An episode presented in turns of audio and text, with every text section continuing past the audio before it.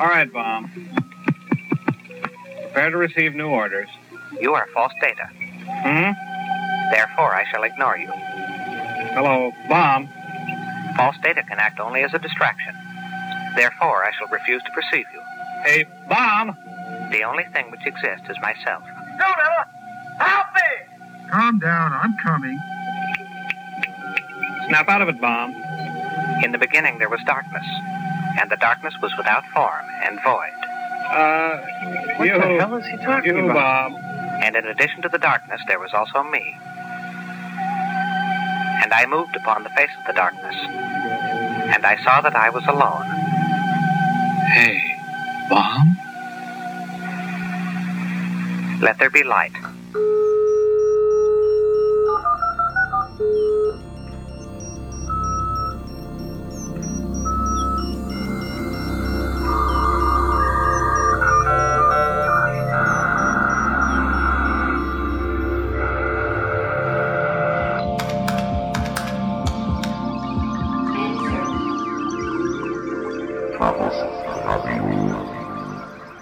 Hallo, hier ist Chaos Radio Express Ausgabe Nummer 62. Mein Name ist Tim Pritlove und ich begrüße euch zu dem nun für wirklich allerletzten Podcast des Jahres 2007, auch wenn ihr ihn wahrscheinlich 2007 nicht mehr hören werdet. Aber äh, wir schreiben den 31.12.2007, gleich knallen die Korken und äh, wahrscheinlich auch noch eine ganze Menge Sprengvorrichtungen privater Natur. Äh, und wir beziehungsweise ja ich und äh, mein Gast, den ich gleich vorstellen werde. Wir sitzen hier schön äh, im Ausklang des Kongresses. Der 24. Chaos Communication Kongress ist gerade abgerockt, die letzte Party verstaut und äh, man merkt es vielleicht auch schon an der rauen Stimme. Äh, das hat alles seinen Tribut gezollt.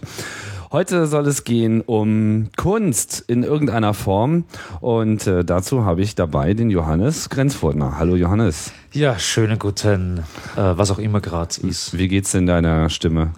Der geht's recht gut eigentlich. Also ist ein bisschen Belegt. düsterer, belegter als sonst. Ja. Die Seabase, das, das rauchige Loch im Weltall. Ja, das hat dann wirklich noch das letzte genommen. Aber du hast dich ja auch ansonsten ganz gut verausgabt auf dem Kongress, oder? ja, ja, ja. Zum Bis Beispiel- zuletzt. Bis zuletzt, bis zuletzt. Also ich kann mich nicht beschweren über quasi, also Hedonismus ja. Du bist dafür. Ja, bin dafür. Also jetzt zumindest in den letzten vier Tagen war ich sehr dafür. Davon gab es auf jeden Fall eine Menge auf dem Kongress, hatte ich so den Eindruck. Alles, äh, alle haben sich äh, der Welt erfreut und ihres Daseins. Ja. Also weitgehend. Weitgehend. weitgehend. War zumindest mein Eindruck von der Abschlussveranstaltung. Und danach wurde halt noch wild gefeiert. Und jetzt sitzen wir hier äh, halb durchlöchert und wollen nochmal so ein bisschen auf die Metaebene äh, klicken. Da bist du ja ein ganz guten, interessanter Vertreter und deswegen habe ich auch gesagt, müssen wir einfach mal reden. Denn du stehst ja äh, vor allem für einen Namen, nämlich Monochrom, monochrom.at, ein Künstlerkollektiv, beschreibe ich das richtig, aus Ja, die Innen darf man nicht vergessen. Wien. Aber ja. Äh, ja, ein Kollektiv bestehend aus, ja, aus was besteht denn Monochrom eigentlich? Naja, wir sind jetzt im Kern neun Leute und wir kommen aus relativ unterschiedlichen Bereichen. Also wir sind eigentlich äh, gemeinhin für unsere künstlerische Arbeit bekannt oder werden sehr gerne quasi Künstler, Künstlerinnen genannt. Aber eigentlich kommt keiner von uns aus einem künstlerischen Background. Also wir sind alles Akademiker und Leute aus der Technik und Leute aus der Forschung und haben da so ein äh, uns unser eigenes kleines Biotop zusammengebaut, wie wir uns gedacht haben, dass wir am besten äh, mit der Welt umgehen zu können. Und äh, das ist eigentlich monochrom. Also es ist relativ schwierig, wirklich genau zu definieren, was wir machen, außer dass wir natürlich eine klare politische Vorstellung haben von dem, was wir äh, machen wollen und äh, dass wir eine Vorstellung davon haben, wie wir ein paar Messages quasi in die Welt bringen. Akademiker und Techniker, was ist da dein Hintergrund? Also mein Hintergrund ist äh, nie vollendet, aber äh, Philosophiestudium.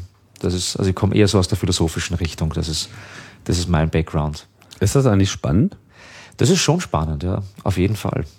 Ich glaube, es hat immer so ein bisschen den Ruf, nicht so spannend zu sein. Aber ich hatte jetzt vor ein paar Ausgaben mich mit dem Sandro unterhalten, der auch so Technikphilosoph ist Mhm. und ja, dann einfach Das interessante ein- Einblicke so in die Technikwelt hatte Ihr natürlich. habt ja, ihr habt ja eine Koryphäe da in Berlin hocken mit dem Kittler. Also insofern, äh, da gibt es schon sehr spannende Sachen. Obwohl ich mit ihm streiten würde, dass er, er sagt, es gibt ja äh, keine Software zum Beispiel, aber da würde ich lange mit ihm streiten drüber. Es gibt keine Software? Also Kittler sagt zum Beispiel, dass es keine Software gibt. Also es ist alles Hardware. Ach, Ja, zum Beispiel. Aber das ist zum Beispiel eine sehr interessante Fragestellung und da kann man dann stundenlang darüber reden, aber das werde ich hoffentlich nicht tun mit dir jetzt. nee, ich glaube, wir haben noch genug andere Themen gerade, Ja, ja. die wir aufnehmen können. Und der Rest? Also der wie Rest- groß ist so der, der Akademiker zu, also ich meine, schließt den Akademiker sein Techniker sein aus? Nein, nicht, nein, sowieso nicht. Also der Franke zum Beispiel, äh, der ja ähm, eine HTL gemacht hat äh, in Österreich, der kommt ja erst aus der Elektrotechniker-Seite und hat dann, HTL? Hat also höhere technische Lehranstalt. Ah. Die HTL für, für Elektrotechnik gemacht und wollte dann Informatik studieren, hat das aber nie abgeschlossen, wie das bei Informatikern oft so ist. Äh, Evelyn zum Das Beispiel, gehört zum guten Ton. das gehört zum guten Ton, Ja, ja. weil wir dann quasi von den also ein abgeschlossener Informatiker braucht sich eigentlich gar nicht blicken zu lassen. Wie Nee. du hast nicht abgebrochen. ja, genau so Ich habe auch abgebrochen. Ah, du hast auch abgebrochen. Deswegen sage ich das auch nur.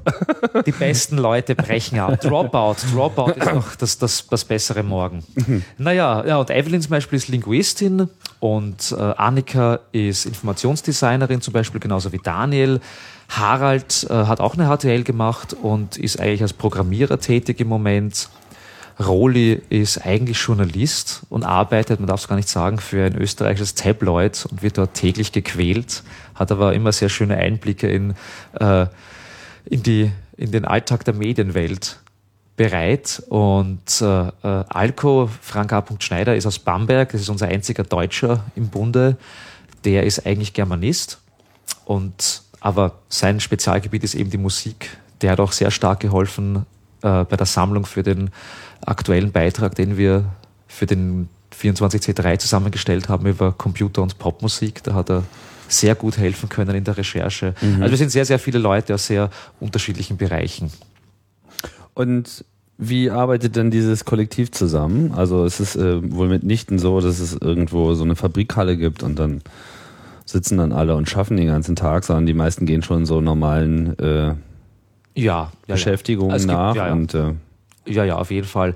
Na, es ist ja so, das hat ja auch was mit der Geschichte auch ein bisschen zu tun. Denn, also Monochrom an sich gäbe es ja nicht, wenn es elektronische Netzwerke nicht gäbe. Also, das war damals im Jahre 1989, bin ich ins Fido-Netz eingestiegen, wie ich 14 war. Und äh, großer, großer Freund des Fido-Netzes bin ich übrigens immer noch. Ich benütze es nicht, aber ich bin ein großer, großer Fan. Und so in dieser Zeit 1989 bis 1992 habe ich mich da halt rumgetrieben. Ich war immer halt sehr interessiert. was hattest du für einen Computer? Äh, ich bin da gleich mit einem hohen Ding eingestiegen, nämlich mit dem AT286, der zwischen 6 und 12 MHz getaktet werden konnte. Nicht schlecht. Mit einer 40er Festplatte. Krass. Also es war relativ viel für damalige Zeit. 40er, Ja. 40 Megabyte. 40 Megabyte, Um ja, Nochmal ja, ja. Äh, den Geschichtskontext. Hatte ich auch. Ich hatte allerdings zweimal 80 und ich war der totale super Typ Oh, auf der oh, Straße. oh. Welche Grafikkarte? EGA? Ich hatte, nee, ich glaube, ich bin noch, ne, ich bin, weiß ich gar Die nicht. meisten mehr. hatten CGA nämlich. Ich glaube, ich hatte, ich glaube, ich war eine lange Zeit, ich war äh, Herkules. Herkules. Oh. Ich äh, hatte Herkules. Ich, ich mochte das Monochrome schon immer gerne. Nein, aber äh, ich bin voll, vollkommen, äh, vollkommen, wie sagt man, vollkommen spoiled brat und gleich mit 16 Farben EGA-Karte mit 800 mal 600 eingestiegen, mit so einer hochauflösenden EGA-Karte. Wow. So, dafür hatte ich die dann bis 1992, wenn alle anderen schon VGA hatten. Hm. Weil Okay. meine, meine Eltern gesagt haben, nee, nee, nee, nee, das hat 800 mal 600 VGA. Hattest du dann auch so eine- 46 mal 480. Ich weiß noch, ich hatte noch so eine totale, ähm, also mein Verhältnis zu diesem 286er Computer, der da vor sich hin hobelte, den hatte ich so unter Xenix laufen. Und diese beiden Festplatten, die waren magisch. Das waren diese ST 4096 äh, Festplatten, das waren so damals so die angesagten dicken Teile. Eigentlich vollkommene Schrottplatten. Und Ja, wir hatten immer nur Seagates, ja, ja. Ja. Also ST ist Seagate. Genau. Ja, ja. wir hatten immer nur Seagate-Platten. Ja. Und, und ich fand die, ich fand die schon so irre, weil die so, ähm, äh, so merkwürdige Geräusche von sich gaben. Also schon allein das Einschalten war einfach geil. Wenn man das so mit heute Wie ein vergleicht, Ghostbusters, ne? wenn sie dieses Ding einschalten. Genau, so klack und dann so. Das Schönste ist ja. Und weißt du, was dann kam? was?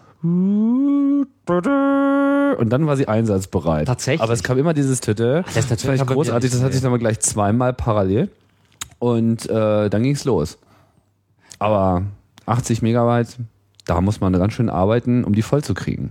Ja, na, das war damals sogar extrem schwierig. Ich erinnere mich noch dann so beim Raubkopieren von irgendwelchen Spielen. Ich war ein großer Adventure-Freak, also so Sarah Online-Spiele und sowas wie, keine Ahnung, so Space Quest und diese ganzen Sachen. Da gab es dann Spiele, die dann auf eben so auf, auf 16, 45 Zoll Disketten daherkamen und so. Wo das beim, wo das Raubkopieren tatsächlich noch Schwerarbeit war. Wenn man sich eine Spiele raubkopieren wollte, musste man 16 Disketten kopieren und ja nicht vergessen, die dritte zu kopieren oder so. Und ach, ach, ach, das, mein Gott, mein Gott. Naja, das, äh, so war das halt. Was super war an den Festplatten, war das Parken. Wenn man im MS-DOS äh, quasi einen Parkbefehl eingeben musste, äh, bevor man die, den Computer abgeschalten hat und so, weil das nicht so gut war, das Ding zu bewegen, ohne sie zu parken. Das stimmt. Ja, ja. Okay, also du saßt vor deinem Rechner und hast ihn äh, geparkt und äh, dich im Fidonet bewegt und hattest sozusagen Netzkontakt. Und da ist dann Monochrom entstanden. Na, es war so, dass ähm, ich immer sehr interessiert war, an, äh, an obskure Materialien ranzukommen. Ich war immer so ein bisschen so technikaffin, obwohl ich eigentlich nie Techniker war und in vielen Punkten einfach viel zu blöd bin für das Zeug. Aber das einzige große Idol, das ich jemals hatte, war Carl Sagan, falls ihr der was sagt. Der hat in den späten 70er, Anfang der 80er Jahren eine Serie gehabt namens Unser Kosmos. Das war so eine 13-teilige ähm, populärwissenschaftliche Serie übers Weltall und über Biologie und hat da das ist ganz großartig, hat mich äh, extrem geprägt, weil ich habe das halt, wie ich so sieben oder acht Jahre war, eben gesehen und da habe ich mich entschlossen, dass mir das eigentlich total interessiert, dass mich also Wissenschaft und Technik und Astronomie und diese Sachen, also das ist war total mein mein Ding. Äh, würde mittlerweile nicht mehr so mit ihm d'accord gehen, weil er doch ein sehr äh, sagen radikaler Aufklärer ist und ich verstehe mich eher so als ein bisschen so ein Kind der Postmoderne mittlerweile und würde quasi der Wissenschaftsgläubigkeit und der Wissenschaftsmethodik in vielen Punkten quasi auch nicht mehr recht geben und äh, kritisiere es auch stark.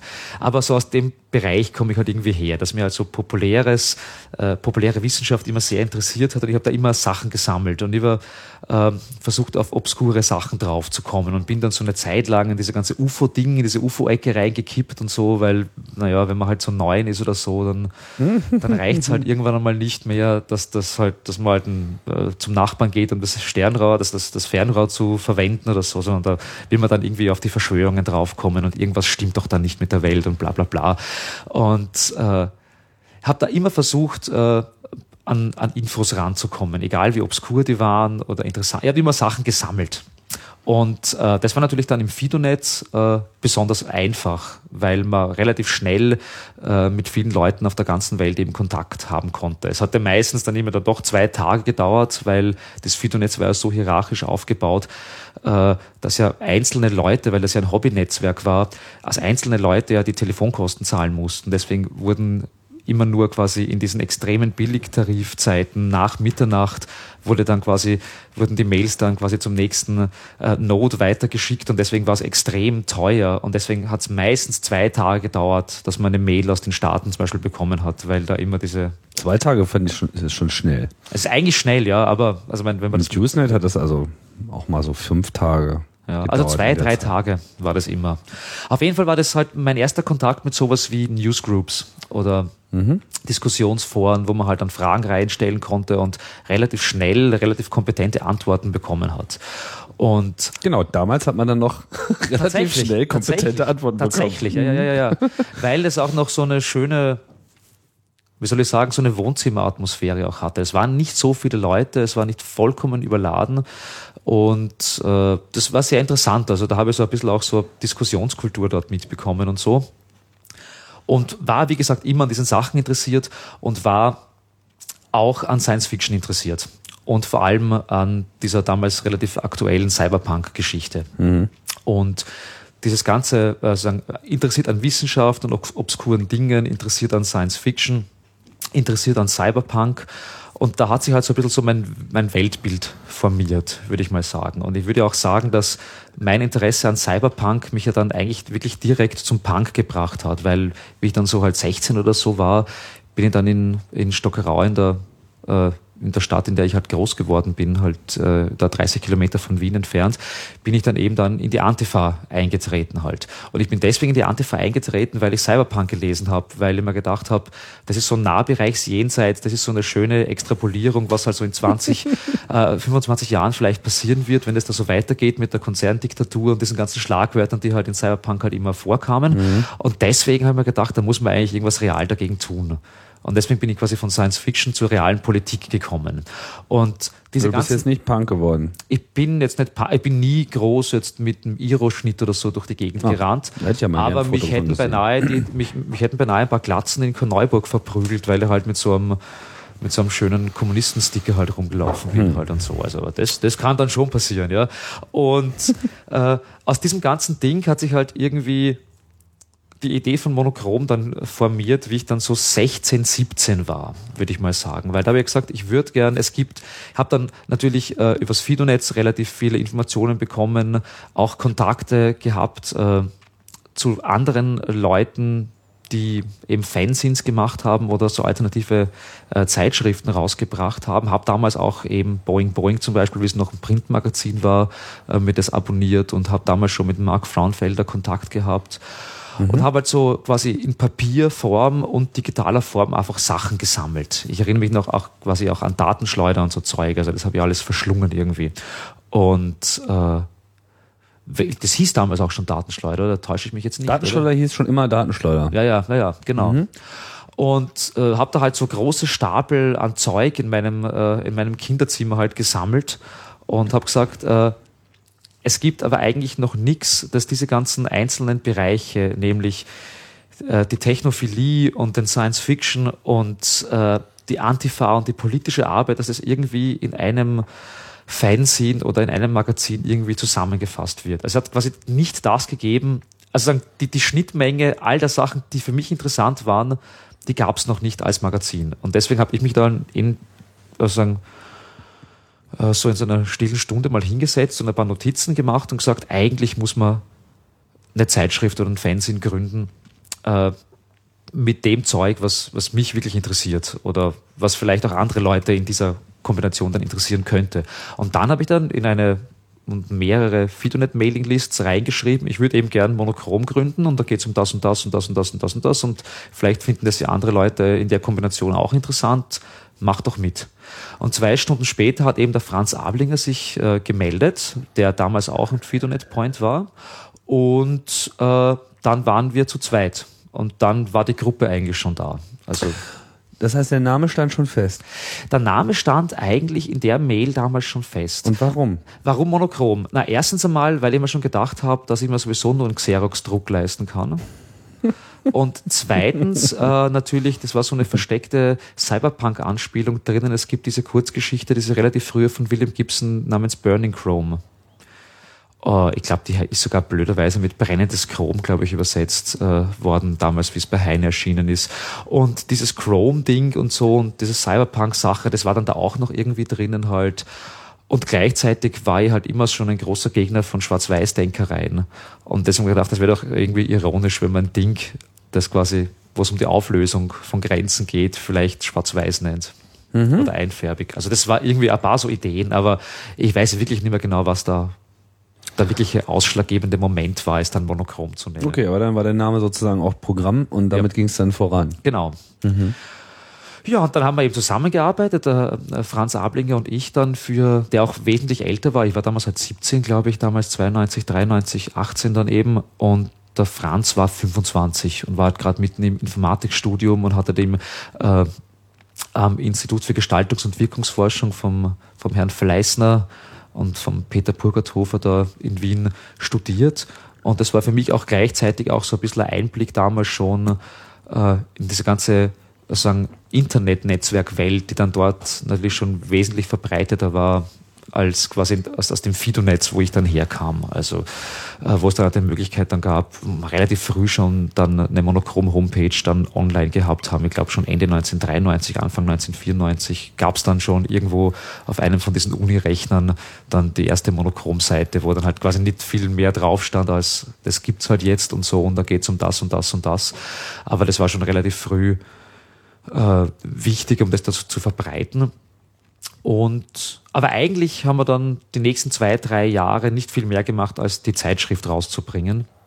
Und sind dann aber so ungefähr 1995 dann draufgekommen, irgendwie so auch aus der Idee, weil es natürlich auch ein politisches Projekt ist, äh, es reicht manchmal einfach nicht, äh, einen zehnseitigen Text zu schreiben oder eine Collage zu machen, sondern manchmal muss man sich halt andere Medien und andere Formate suchen, um eine Botschaft darüber zu bringen.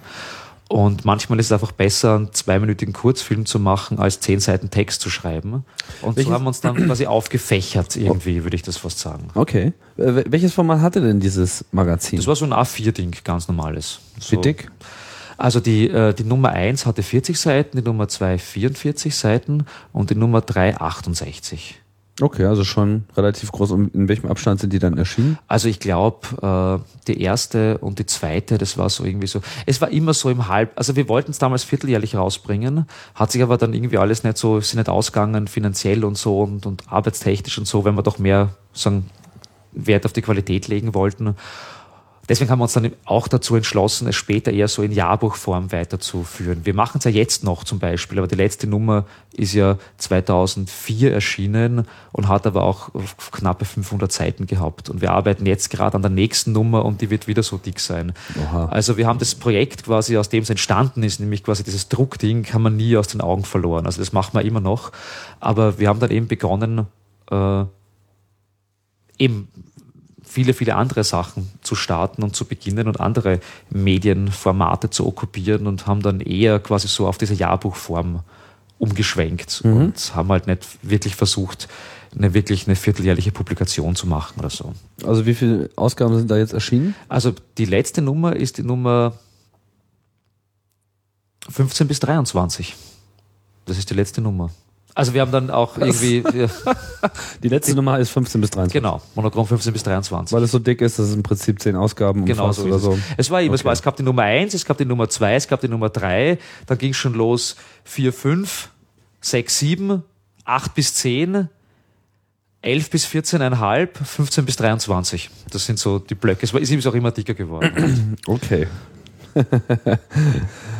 so, das heißt, so ist dann Monochrom ähm, entstanden. Da waren wir ja jetzt äh, stehen geblieben mit dem Franz Alblinger, der ist auch noch dabei, oder? Franz Abling ist noch dabei, genau. Und jetzt sind es aber neun Leute, hast neun du Leute, gesagt. genau, ja. Wie lange hat das dann gedauert, bis das sich so entfaltet hat? Naja, so ungefähr 1995, wie wir dann eben, also quasi irgendwie gesagt haben, wir würden gerne auch andere Formate, wir würden auch gerne mal Theater machen, würden gerne mal ein Puppentheater vielleicht auch machen, wir würden gerne das und das und das tun. Da war dann der äh, äh, Harald List, äh, guter Freund von mir, den ich schon aus der Volksschule damals kannte, äh, dabei und der hat gemeint, der ist ein Musiker, der spielt Saxophon und der war auch ein guter äh, Schauspieler und Performer immer schon. Und der hat gemeint, ah, das ist sehr interessant. Also so rein diese Schreiberei und so, das ist schon sehr spannend und nett und so, aber da würde ich mich nicht so gern so viel einbringen. Das ist halt irgendwie so nicht so meine Welt. Aber wenn es darum geht, jetzt quasi was Performatives zu machen oder vielleicht auch ein Theater im öffentlichen Raum oder irgendwie ein bisschen so stunk zu machen oder so, da wäre ich schon gern dabei. Und dann war quasi eigentlich der Harald der Dritte, äh, der dann quasi in dieses Kernteam quasi mit eingestiegen ist, weil wir begonnen haben, auch performativere Geschichten zu machen.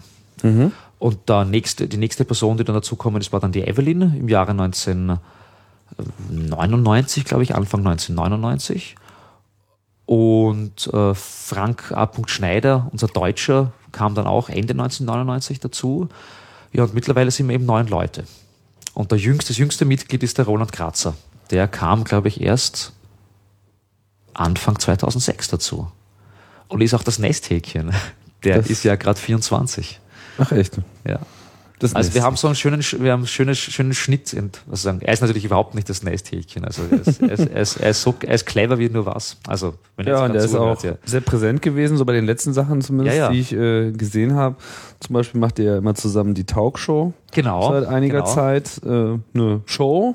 Talkshow, das ist so eine, das ist so eine österreichische, so ein österreichischer Name, ne? Ja, Taugen Und- ist ja ein äh, Wiener Slang-Ausdruck, das was gut ist. Also ich glaube, im, äh, im Amerikanischen wäre das wahrscheinlich dig, to dig something. Äh, das ist was, Also was mehr so im taugt. Sinne von gut finden. was gut Uns finden. taugt's. Ja, genau, genau, genau. Mhm. Ja, das war quasi unsere Antwort auf diese erbärmliche Talkshow-Kultur, die nur daraus besteht, quasi Humorkapital aus Leuten zu schlagen. Sowas wie der Stahlbademeister äh, Stefan Raab zum Beispiel macht, der quasi eigentlich nur Leute einlädt, um sie fertig zu machen. Ja. Also, oder das ist ja beim Harald Schmidt, der von allen Leuten so geliebt wird. Also, das ist ein, Zynik, ein zynischer Katholik. Ja, keine Ahnung, warum den alle so gut finden. es soll abgenommen haben, aber ich verfolge das nicht so sehr. Ja, na, aber das war so irgendwie unsere Antwort, weil äh, gerade in der heutigen Medienwelt, gerade wenn es um Comedy und sowas geht, und also, wie soll man sagen, äh, äh, Kabarett ist ja sowas wie die disziplinargesellschaftliche Form von Humor und Comedy ist sowas wie die kontrollgesellschaftliche Form von Humor. Äh, und Comedy äh, ist so, so furchtbar und es besteht nur quasi aus dem absoluten Ausreizen jedes nur erdenklichen äh, Karlauers. Karlauers Vorurteils, das es nur gibt, alles. Ja, es ist also reines, reines, äh, also das ist, äh, das in ist 80 Tagen durch die Stereotypen. Ja, das ist, das ist, das ist, das ist Mathematik und nicht, äh, oder Mathematik, wie wir in Österreich sagen. Und, äh, äh, und, und, und, also sagen, das ist sogar extrem zynische Mathematik, aber das ist nichts, was irgendwas weiterbringt. Also mein Comedy will ja schon gar nichts weiterbringen. Also Cabaret hat ja noch die Vorstellung, dass sie was weiterbringen wollen. Die haben ja noch diesen aufklärerischen Ansatz irgendwie. Man kann äh, die bürgerliche Gesellschaft dadurch kritisieren, dass man ihr quasi den Spiegel vorhält. Die verdammte bürgerliche Gesellschaft weiß ganz genau, wie sie ist. Man braucht ihr den Spiegel nicht vorzuhalten. Überhaupt nicht. das Problem ist, dass jeder ganz genau weiß, was scheiße läuft, aber keiner Interesse daran hat, irgendwas zu ändern. Das ist ja eher das Hauptproblem. Also es braucht niemanden, irgendjemanden Spiegel vorzuhalten. Das ist wirklich nicht notwendig. Äh, es sei denn quasi in so einem Mikrobereich halt. Also ich finde es immer sehr spannend, wenn man Leuten quasi in der linken Szene zum Beispiel oder auch in der Hackerszene äh, dann mal sagt, hört mal, das ist echt nicht notwendig, dieses, dieser sexistische Scheiß, den du da gerade mal von dir gegeben hast. Das finde ich immer sehr spannend, wenn man quasi in seinem Kretzel, wie man in Deutschland, also in Deutschland nicht sagt, aber in Österreich, also wenn man vor seiner Haustür kehrt, finde ich das immer sehr viel spannender und, und, und sinnvoller, als dass noch ein Kabarettist sagt, dass Bush scheiße ist. Also was soll's? Also mein, da gibt es systemische Gründe, wieso der da oben ist. Das, äh, es hat auch keinen Sinn, sich darüber lustig zu machen, dass der Typ Legastheniker ist oder irgendwann mal Alkoholiker war. Also das ist vollkommen Witz. Führt nur dazu, dass ja. man ihn unterschätzt. Ja, ja. Genau so es. gut ist. Naja, und aus diesem Grund haben wir dann eben auch die Talkshow gestartet, weil der Point einfach der war, äh, dass wir eine Show machen wollten, wo wir Leute vorstellen wollten und Sachen vorstellen wollten, die wirklich gut sind. Also wo es nicht notwendig ist, äh, Leute vorzuführen oder Leute vorzuführen, weil sie, keine Ahnung, also es gibt ja dieses schöne Beispiel beim Harald Schmidt, äh, wo der mal so ein Busenwunder eingeladen hat und äh, ihr dann, das erste, was er getan hat, ist ihr quasi vor laufender Kamera auf die Brüste zu greifen. Und äh, das ist dann quasi natürlich von vielen Harald Schmidt-Fans, äh, ein bisschen intellektuelleren Harald Schmidt-Fans quasi als Medienkritik verstanden worden, weil diese Person ist de facto nur ihre Brüste. Genau deswegen ist sie in der Position, dort eingeladen zu werden und das kritisiert er. De facto kommt es bei 95 Prozent aller Harald Schmidt sehr genau so an, wie er es macht, nämlich dass man einer Frau einfach willkürlich ohne Vorwarnung auf die Brüste greifen kann. Äh, genauso wie jeder Polenwitz, den Harald Schmidt macht. Äh, natürlich nicht als Kritik am Polenwitz oder, oder Meta-Ironie am Polenwitz ankommt, sondern eins zu eins breit, breitharten Polenwitz ganz einfach ist. Und äh, das ist halt einfach scheiße. Und wir wollten das halt in der Talkshow irgendwie anders machen. Und Manchmal schaffen wir es halt und manchmal nicht, aber das schöne Scheitern gehört immer dazu. So, auf jeden Fall, ich finde es ich find's eine lustige Veranstaltung. Ich hatte ja jetzt schon die äh, Gelegenheit, ein paar Mal dabei zu sein. äh, einmal unangekündigtermaßen, einmal angekündigtermaßen. Ähm, da gab es jetzt zehn, nee, 15 Sendungen schon, ne? Ja, die Das war jetzt 15., gerade ja, ja. die 15. Das wird aber dann auch übertragen im Fernsehen, oder? In Wien. Wir nehmen das auf, wir schneiden das und das wird in Wien äh, im Kabelkanal gezeigt. Okto heißt das. Das ist so die österreichische Variante des Community-Fernsehens, also die Wiener Variante. Ist aber anders als die Berliner Variante. Ich glaube, in Berlin, Berlin ist ja bekannt für den grauen Vorhang, vor dem dann alle sitzen, oder? Ist das nicht so? Die graue Vorhang? Der graue Vorhang. Ich, ich habe das noch nie selbst gesehen, aber es gibt angeblich in, in Berlin so ein, ähm, so ein Community-Kanal oder sowas, wo es scheinbar ein Studio gibt mit einem braun, also einem grauen Vorhang, so. wo die Leute dann reingehen können und quasi Offener Kanal. Offener Kanal, genau. Mhm. Also so ist das nicht. Das ist schon ein relativ gut programmiertes Programm auch. Also ist eh klar, wieder halt so äh, klassische, äh, sagen, sagen linke alternative Ansätze natürlich, dass man halt dann quasi auch so ein Roma-TV hat und sowas, also so Geschichten halt und so. und aber gut programmiert. Also ist jetzt kein so anything goes irgendwie. Das ist sehr gut. Okay. Und da haben wir halt, da kriegen wir auch zum Beispiel die Kameras her und können auch die, die Schneidemöglichkeiten dort nützen. Das wäre meine nächste Frage gewesen, weil das ja noch schon relativ professionell aufgezeichnet wird. Ja, aber dann auch im Netz verfügbar ist, wie eigentlich auch alle anderen äh, Projekte von euch bei monochrom.at findet sich eine überwältigende Liste von Einzelaktivitäten, die ihr jetzt über die Jahre so zusammengetragen habt. Ähm, ich habe jetzt beileibe nicht alles äh, kennengelernt, aber es sind so einige Sachen natürlich an mir vorbeigerauscht.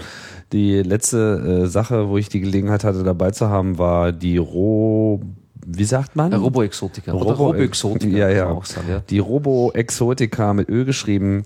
Ähm, oder auch, wie der Untertitel schon verheißt, das Festival for Cocktail Robotics. Genau so ist es. Das ist eine Kooperation, das machen wir mit äh, einer Gruppe aus Wien, die Shifts heißt, und dem Büro für Philosophie. Schon seit einigen vielen Jahren. Nächstes Jahr ist es das zehnte Mal, äh, dass die Robo-Exotika stattfinden wird. Und ja, das Festival für Cocktailrobotik. Und das ist ja genau eigentlich auch der Punkt, äh, was wir da erreichen wollen mit dem Ding, dass die Leute sich mal fragen, hä, ein Festival für Cocktailrobotik? Was, was ist denn das bitte? Und äh, na, wir sagen, es ist genau das. Es ist ein Festival, bei dem wir sagen, Robots vorstellen wollen, die Cocktails machen oder die Cocktails servieren, die vielleicht auch Cocktails trinken, die vielleicht Bargespräche führen können, die vielleicht Zigaretten anzünden oder rauchen können. Also Cocktail Culture und Robotics zusammenzubringen. Weil es gibt ja so eine lange alte äh, Tradition und Kultur äh, des, der, der destruktiven Robotkunst, also wie so Survival Research Labs und diese ganzen Sachen. Und äh, wir haben uns da gedacht, nein, man muss eigentlich dieses, dieses schöne diese, diese schöne Welt äh, des Cocktails und des, auch des Alkohols vielleicht, des Liquiden und nicht des Brennenden, äh, vielleicht zusammenbringen mit, mit der Robotik und mal diese Idee mal loslassen und mal schauen, wie die Leute darauf reagieren, ob die das gut finden, ob die da mitmachen würden. Und de facto ist es so, dass es äh, unglaubliches internationales Echo gibt. Also vom Wired und weiß Gott was äh, sind ganz äh, davon begeistert und schicken immer ihre Leute vorbei und äh, machen mit. Und es ist eine ziemlich schöne äh, Do-it-yourself-Geschichte natürlich. Wir haben natürlich immer wieder Leute aus der wirklich aus der Industrie dabei, wo dann halt echt so ein Schweißroboter dann Bier ausschenkt und solche Sachen. Aber das sind meistens die die fadersten Dinge. Mhm. Also schön ist es dann eigentlich, wenn es scheitert und schön ist es dann, wenn halt Leute wirklich quasi mit mit Do-it-yourself-Equipment dann wirklich dann einen Cocktailroboter zusammenbauen oder ja, es gab, es gab ja irre Sachen. Also was, was war da letztes Mal dabei? Diese Betonmisch-Trommel. ja, das war unsere Monochrom-Antwort aufs sogenannte Koma-Sauf-Problem. die vollkommen, äh, äh, die vollkommen, wie soll man sagen, äh, die, die apolitische Jugend, die immer so verschrien wird. Ja. die apolitische Komasauf-Jugend, äh, das wollte man ein bisschen überaffirmieren. Also die sollten dann zu uns kommen, sich auf so eine, äh, auf, den, auf dem Rücken, auf den Boden legen, also eigentlich sogar mit den Füßen oben, mit dem Kopf nach unten auf so eine halb geschlossene Bank drauflegen und oben drüber so ein Betonmischer voll mit Screwdriver und unten Trichter im Mund und wir kippen halt quasi den Screwdriver runter Einfach und dann ab. muss man halt einen Liter von dem Zeug runtertrinken. Haben auch ein paar Leute gemacht, nicht? Das haben einige Leute gemacht und dann hat äh, mein guter Freund, der Herr Flo, vergessen, das zu arretieren, das Ding, und dann sind 50 Liter Screwdriver auf dem Boden rumgeflossen und wir haben geglaubt, wir werden alle sterben, weil wir jetzt alle irgendwie im Stromkreis kommen oder so. Aber das war schon sehr gut. Naja, also es, es ist schön, weil es gibt ja so, äh, so Medienkunstfestivals wie die Transmediale oder so und das ist ja immer so, dass dann quasi untertags gibt es halt immer dieses sehr bedächtige Zuhören und dieser Diskurs und, ja, und Gespräche mhm. und am Abend saufen sie sich alle an. Äh, und wir haben gesagt, wir wollen das ein bisschen synergetisch zusammenbringen, das Ganze. Direkt und, rangehen, ja, ja. und gleichzeitig allerdings äh, das nicht, weil das ist ja bei Monochrom-Geschichten nie der Fall, das nicht vollkommen ins Beliebige und vollkommen ins, ins, ins Spazistische quasi, quasi ausschwappen aus, äh, lassen. Weil das Spannende daran ist ja, Leute verstehen gerade in unserer mitteleuropäischen Kultur was von Cocktails und von Alkohol und sie haben so eine populärkulturelle Vorstellung davon, was Robots sind und was die können. Immer meist eine komplett falsche. Und die Leute kommen dann hin und denken sich, ah, das ist lustig, das schauen wir uns an. Und dann haben wir die Leute dort. Und dann gibt es da natürlich nicht nur die Ausstellung, sondern auch eine Konferenz und wir haben internationale Gäste aus der Robotik und aus der Wissenschaft und aus der Philosophie und so. Und auf einmal sind die Leute in Gesprächen und hören sich Vorträge an. Äh, von mit dem sie normalerweise nie konfrontiert wären. Sie sind quasi hingelockt worden durch die Idee des Alkohols und des Spaßes und auf einmal haben wir sie und, und auf einmal kriegen sie Diskurs hingeknallt. Und mhm. das finde ich immer sehr spannend, äh, sowas zu machen, mhm. weil dieses Preaching to the Converted halte ich ja für extrem furchtbar. Und äh, das ist auf jeden Fall ein Problem.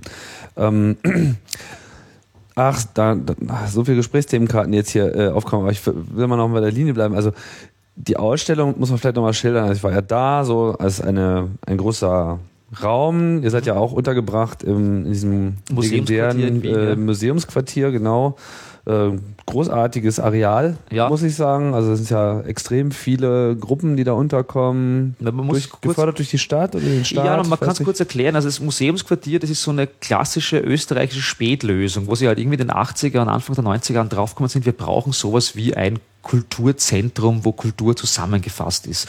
Das war überall auf der ganzen Welt alles schon am Abklingen und das Centre Pompidou, es war so eine Centre Pompidou-Idee, aber viel zu spät. Äh, und normalerweise scheitert sowas immer vollkommen. Ja. So Kunstghetto. Also, ja, so Kunstghettos, ja. Und die, das Schöne an Österreich war, ist, dass sie eigentlich alles falsch gemacht haben und so viele Sachen dann aber durchs Falsch wieder richtig geworden sind, dass äh, das eigentlich ein super Areal ist. Es gibt einerseits so Kunstbunker, wie zum Beispiel das Museum moderner Kunst, das ausschaut wie ein Borg-Cube und ich nenne es auch immer Mausoleum moderner Kunst, weil das ist es de facto. und, äh, und das Leopold-Museum, das halt so klimmt und so Sachen bedient und dann gibt es halt sowas wie das Architekturzentrum, also so ein größere und die Kunsthalle so größere Ausstellungskomplexe, auch mit vielen Millionen Euro Förderung und Budget und sowas. Und gleichzeitig gibt es das sogenannte Quartier 21 wo ich jetzt zum Beispiel mit dem Namen Quartier 21 jetzt nicht so erfreut bin.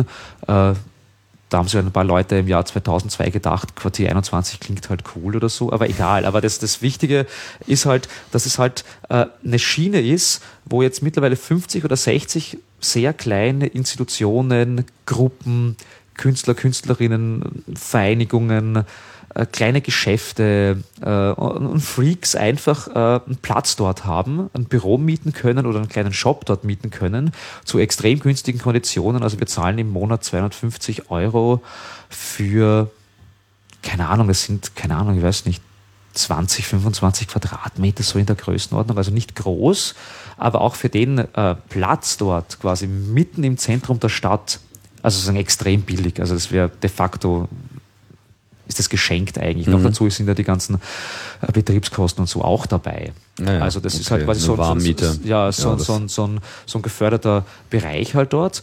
Und äh, Wer fördert das dann? Ist das dann die Stadt oder ist das der Staat? Es ist so, äh, dass das Museumsquartier an sich äh, so irgendwie unterteilt ist zwischen der Stadt Wien und dem Bund. Das heißt, äh, ich glaube, der Großteil hat der Großteil hat der Bund finanziert und einen kleineren Teil hat die Stadt finanziert. Und gleichzeitig gibt es eben diese Museumsquartier Betriebs- und Richtungs GmbH und die sorgt dafür, so Sponsoren und sowas aufzutreiben, um das Ganze irgendwie am Leben zu halten. Also wenn die zum Beispiel, glaube ich, glaube, glaub, die haben Wien Energie oder Wien Strom oder so, haben die als Sponsor. Und äh, deswegen, glaube ich, können sie sich auch leisten, äh, diese Miete so billig da sagen, wegzugeben oder die Leute quasi da so äh, fast für nichts da unterkommen zu lassen, weil sie es weil sie halt irgendwie das Geld woanders herkriegen. Da und für Veranstaltungen gibt es dann dort auch noch zusätzliche Räume. Genau, eben wie dieser ne? Freiraum zum Beispiel, wo die Robexotica zum Beispiel ist, den wir da auch gratis nützen können und so. Und wir haben auch die Möglichkeit, Artist in Residence Leute einzuladen, wie eben den Brie Pettis oder den Sean Bonner, den wir jetzt äh, gehabt haben jetzt in den letzten Monaten. Und, also so externe Leute, die genau. coole Sachen machen, die dann einfach mal so für die können wir dann, weil Monate wir, ja, wir so. sind Mieter im Quartier 21 und wir können dann sagen, wir hätten gerne im nächsten Jahr einen Monat lang äh, ein, Atelier, das am Gelände vom Museumsquartier ist und äh, da ist aber auch keine große bürokratische Notwendigkeit. Das heißt, wir sagen einfach, wir hätten gern den und den und der kommt dann, kriegt Kohle dafür und kann auch dort noch wohnen am Gelände. Also das ist sehr, sehr schöne Umverteilung ist das, weil wir laden dann meistens auch die Leute ein, die so nie im Leben dann kämen. Also da versucht man dann immer dann auch die Leute einzuladen, die, die normalerweise nicht in den Genuss einer solchen Sachen in so, in so einer mhm. Sache kämen halt irgendwie. Und äh, das heißt, ihr nehmt auch nicht so äh, teil an diesem ähm, Kunstverschiebebahnhof, Nee, den man auch immer wieder sehen furchtbar. kann. Nein, das ist äh, ganz furchtbar. Finde find ich, na, furchtbar. Also ich bin ja, äh, es nennen uns ja alle Künstler und Künstlerinnen und so, aber ich bin ja selbst größter Kritiker. Also das, naja, aber Ich kenne das gut. Ja. Das, äh, das habe ich auch mal erleiden müssen, äh, nachdem äh, wir Blinkenlights gemacht haben. Okay, ja, ja, ja, ja, ja. alle auf uns zu, Na ach, klar. die Künstler und so. Manchmal so, nee, wir sind Hacker. Ja, aber es ist eine, eine taktische Geschichte. Also wir, wir nennen uns ja bei Monochrom selbst Kunsttheorie äh, und Bastelneigungsgruppe. Das ist so eine von unseren vielen Definitionen. Halt. Bastelneigungsgruppe. Ja. Sehr schön. Und äh, es ist eine taktische Frage. Also es, ein Freund von mir hat uns mal Kontexthacker genannt. Das finde ich ja sehr spannend, weil es eigentlich genau um das geht, dass man quasi sich bewusst ist dessen, in welchem Kontext man sich bewegt und versucht, den Kontext dahingehend zu verändern, wie es wünschenswert wäre. Also wenn man quasi im Kunstbereich sich bewegt oder im Hackerbereich sich bewegt und quasi nur dieses Preaching macht, also sagen, nur Sachen sagen, erzählt, die eh schon jeder kennt oder, oder auch dieses äh, strukturinterne äh, diese strukturinterne Kritikschleife, dass Künstler so gerne den Kunstmarkt kritisieren und so Sachen halt. Das machen wir natürlich auch, aber irgendwann einmal wird es einfach nur mehr Fahrt. Also es ist, man, man muss quasi sagen, sich des Kontextes, in dem man sich bewegt, bewusst sein und versuchen, in dem quasi was zu erreichen. Also es gab zum Beispiel auch viele Kritiker, die gesagt haben, ah, Monochrom ist jetzt doch immer so, so eine freiheitsliebende Gruppe und bla bla bla. Und jetzt habt ihr dann ein Büro im Museumsquartier und lasst euch da quasi vom Establishment einkaufen. Ja, ja. Und so Zeug. Das gibt's natürlich immer, ist eh klar. Kommerziell seid ihr wahrscheinlich bereits schon. Naja, das wäre, ach mein Gott, mein Gott. Das wäre super, wäre das. Da könnte ich mir also jeden Tag Noten und Ferraris und weiß Gott was. Aber nein, leider. Äh, und, aber das Schöne ist, dass Also man dann jeden Tag Noten und Ferraris. Na, jeden Tag, na, nee. nee. Und äh, wir versuchen halt quasi den Raum dann auch zu nützen. Wir haben zum Beispiel mal so eine Hausbesetzerkonferenz organisiert und die haben wir dann im Museumsquartier dann organisiert und dort den Raum bereitgestellt, Mhm. was natürlich überhaupt nicht sagen, drin ist normalerweise oder wie, wie, wie würde das passieren, sowas. Und das ist eben das Schöne, dass wir natürlich und auch andere Gruppen, die im Quartier 21 sind, normalerweise äh, äh, irgendwelche Büros an der Peripherie irgendwie hätten. Und in dem Fall haben wir die Möglichkeit, das im Zentrum der Stadt, im Museumsquartier zu haben, unsere Themen dort zu verbreiten, die ganze Infrastruktur zu nützen und da auch sowas wie so eine Aufmerksamkeitsumverteilung zu, zu schaffen. Weil wenn diese Konferenz dann auf einmal dort im Museumsquartier ist, hat sie eine andere Aufmerksamkeit, als wenn sie halt im EKH wäre. Und das EKH ist halt so ein ehemaliges besetztes Haus, nur so als Beispiel halt. Das hat natürlich eine andere Dimension. Also das, was das EKH ist und für was es steht, ist wichtig und muss erhalten werden und ist eh alles ist fraglos, dass man diese Räume sichern muss. Aber man kann andere Räume auch äh, Nutzen. nutzen. Ja. Und, und das sollte man auch. Also diese, wie soll ich sagen, diese, naja, diese äh, transzendenzgeile Linke, würde ich es mal nennen. Äh, da bin ich oft ein bisschen, das mag ich nicht so gerne. Ja. Was ist denn, also jetzt äh, haben wir ja schon ein paar Sachen ähm, tanzen so um denselben Punkt so, ja, da gibt's erstmal so dieses Monochrom, naja, das ist irgendwie, ja, das, das sind ja alles Künstler.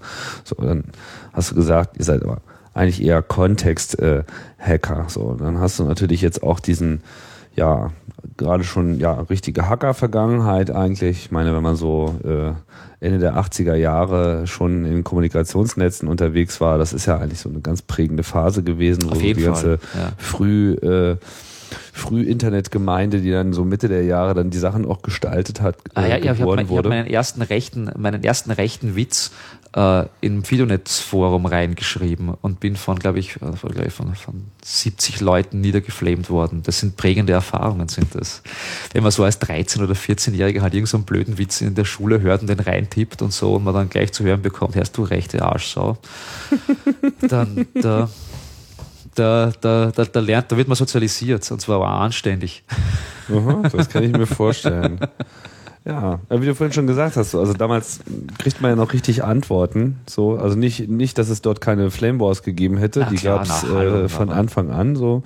Aber man hatte natürlich noch Flame den... Wars waren über Erich von Däniken, ich erinnere mich immer dran. Ach so, Erich wegen deiner, deines UFO-Films.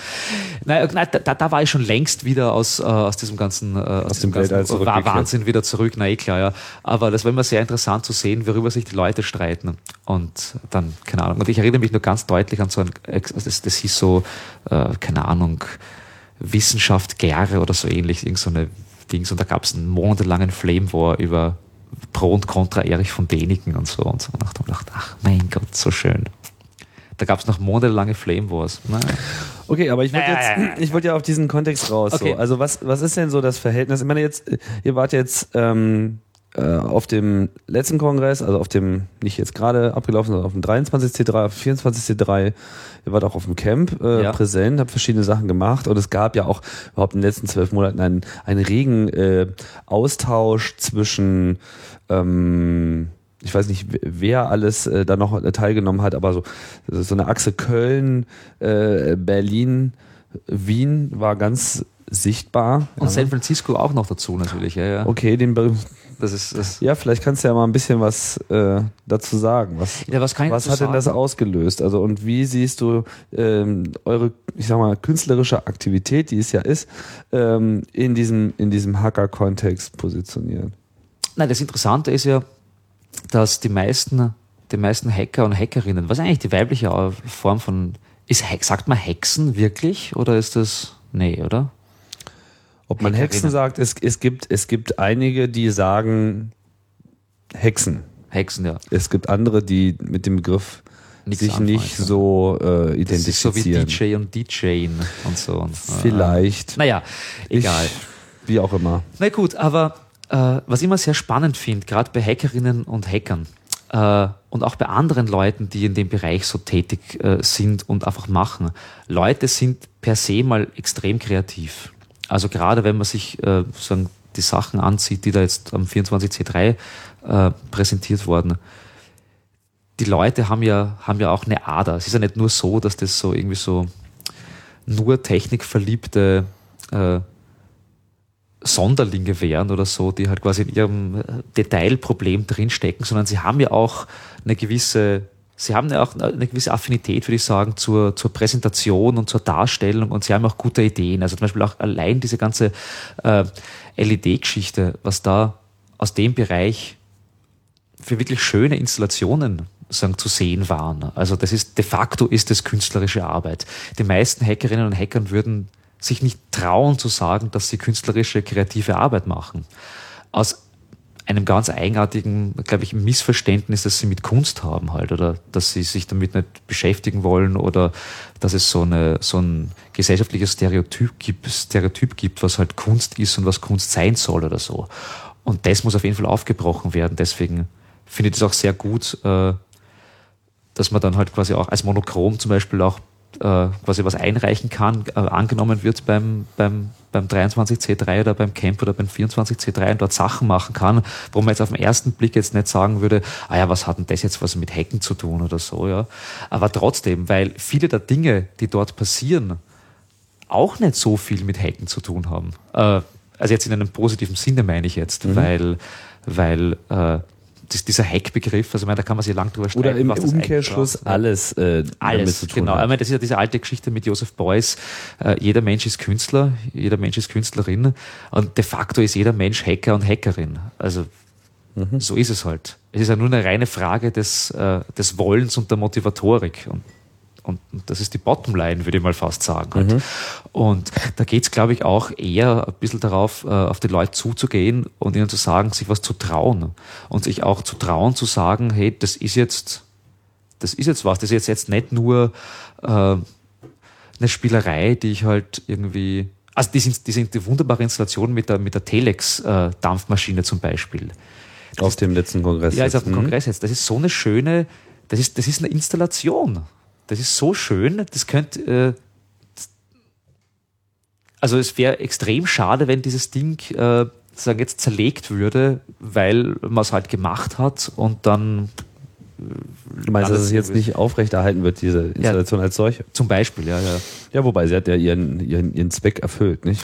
Ja, es hat ihren Zweck erfüllt, aber gleichzeitig wäre es schade, wenn dieses Ding äh, nur am 24C3 gezeigt würde. Würde ich schade finden, zum Hm. Beispiel. Weil, weil das Ding hat so viele Aspekte drinnen quasi. Auch diese, also diese, diese, der Telekommunikationsaspekt, dieser ganze äh, äh, als Aspekt der Ästhetik und, und, äh, und der Maschinerie und so. Also ich könnte mir das zum Beispiel durchaus vorstellen, dass das mal das Interessante an der Kunstszene ist, es gibt ja diese Wanderausstellungen, die immer, wo es immer so, so, so, so Themen gibt halt, wo dann quasi immer die, dieselben 30 Leute zu denselben 30 Themen eingeladen werden. Und äh, die Installation zum Beispiel ist viel schöner als viele, viele von diesen äh, Technikinstallationen und, und, und Netzkunstinstallationen, die ich zum Beispiel jetzt auf der letzten Transmediale gesehen habe. Wieso ist das Ding nicht auf der Transmediale? Das stimmt allerdings. Das ist eigentlich schon Kunst genug dafür. Auf jeden Fall. De facto. Und was habe ich irgendwie, ich meine, ich war jetzt schon eine Weile nicht mehr auf der Transmediale, aber wo du das vorhin jetzt äh, erwähnt hast, fällt mir das jetzt auch gerade wieder ein. Da gab es dann nämlich auch eine Installation mit so einem Industrieroboter. Ah, tatsächlich. Und was hat er gemacht? Er hat Schallplatten aufgelegt. Er hat die Schallplatten aufgelegt und wieder weggenommen, weggesteckt und so weiter. Und ich habe mir das eine Weile angeschaut und das war zwar irgendwie alles ganz gut, aber es war sehr unproduktiv. Also es ähm, war jetzt auch nicht so, dass da wirklich eine Software eine Party gemacht hätte oder so, sondern es ging eigentlich wirklich mehr um dieses mechanische Auflegen. Also, So. also war das Ding eine Kritik hat auch quasi an der. DJ-Kultur oder was, was, was Keine war das? Ahnung, woran- Also woran das jetzt- Gab gab's da irgendeinen Kontext dazu? Äh, sicherlich. Es Ja. gibt ja dann immer diese, Ja, diese, ja, diese elendlangen. Schwafeltexte mit der Metamorphose des äh, transformatorischen Kontextes, der übergeordneten Sentimentalität im Gesamtprozess der und so weiter.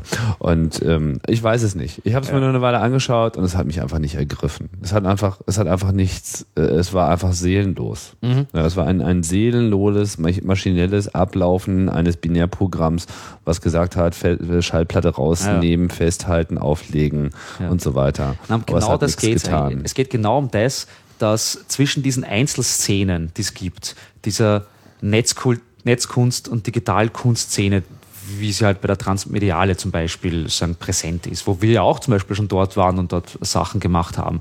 Und dem, was der Chaos äh, Computer Club steht und dem, was, und dem, was, keine Ahnung, diese, diese, diese San Francisco Technik-Hedonisten-Szene steht und was auch immer halt, ja, äh, da muss es viel, viel mehr Austausch geben. Viel, viel, viel mehr. Also, dass die Leute da quasi in ihren eigenen äh, Diskursghettos drin sitzen. Und auch der, der Chaos Computer Club, obwohl das wahrscheinlich jetzt die Leute nicht so sehen würden, fährt einen internen Diskurs. Der ist halt anders. Also sagen, der, der Diskurs am Chaos Computer Club funktioniert halt nicht über dreiseitige Beschreibungen, was der Industrieroboter der Schallplatten äh, auflegt, sagt, sondern das funktioniert dort anders sozusagen. Das funktioniert eher über Peer Grouping oder und, und weiß Gott was halt. Aber zwischen diesen Bereichen muss viel mehr äh, vernetzt und verknüpft werden. Und äh, da muss viel mehr Austausch geben. Und an dem arbeiten wir zum Beispiel die, die, die längste Zeit.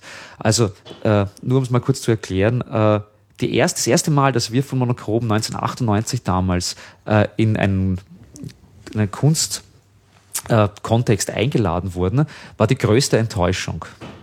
Und es war eigentlich der Punkt, wo wir gesagt haben, da muss man eigentlich was tun. Also, äh, weil das auch immer unsere Herangehensweise war, sich nicht auf ein Ding zu fixieren, nicht auf ein Medium zu fixieren, nicht auf eine Aussage und sich auch nicht darauf zu fixieren, dass man halt jetzt nur im Kunstkontext unterwegs ist oder nur im Nerd-Kontext unterwegs ist oder nur das macht oder nur Musik macht. Also das war uns alles immer viel zu fade. Vor allem natürlich, wenn wir mehr Leute sind. Also, weil der Harald würde mir den Kopf abreißen, wenn ich äh, auf einmal nur Kunst Kunst machen würde, weil ihn einfach Kunst Kunst nicht interessiert sozusagen. Halt, ja. Wo ich da habe ich ein bisschen mehr Affinität dazu, weil ich meine, ich, ich, ich unterrichte es ja auch, das Zeug und so, und, und kann mir da auch gern mal 30 Seiten der Hardcore-Kunsttheorie geben, dass da da kann ich, kann ich mehr damit anfangen als der Harald zum Beispiel. Aber in, in unserer Gruppe intern selbst gibt es so viele äh, Wünsche und Vorstellungen, dass man nie im Leben gleich bleiben kann. Sagen, es geht gar nicht. Ja? Äh, und äh, das Beispiel eben 1998 war, äh, das war das erste Mal, dass ein Monochrom-Projekt außer die Zeitschrift so groß in den Medien eben so propagiert worden ist und dargestellt worden ist, das war der Exot. Der Exot ist ein Begriff aus einem Film von John Carpenter, nämlich Darkstar. Kennst du Darkstar? Oh ja, dieser, dieser rumhüpfende Plastikball, dieses, Oh dieses ja. Weltallgemüse. Und wir haben quasi das, äh, den Exoten genannt, äh, in alter Nerd-Tradition der Referenz. Und äh, das war eigentlich ein teilweise aus Lego, teilweise aus anderen Steinen zusammengebauter Telerobot. Der war in der WG, in der Frankie damals gewohnt hat, war der stationiert und konnte über ein Webinterface gesteuert werden. Das heißt, man ist auf die Seite gegangen, da gab es so ein HTML-Webinterface mit links, rechts, rauf, runter und ein Chat-Interface. Wenn die Leute äh, quasi nach vor gedrückt haben, ist er nach vor gefahren. Wenn, wenn sie nach links gedrückt haben, ist er nach links gefahren und man hat es mit so einer, mit so einer Fischaugenkamera sehen können.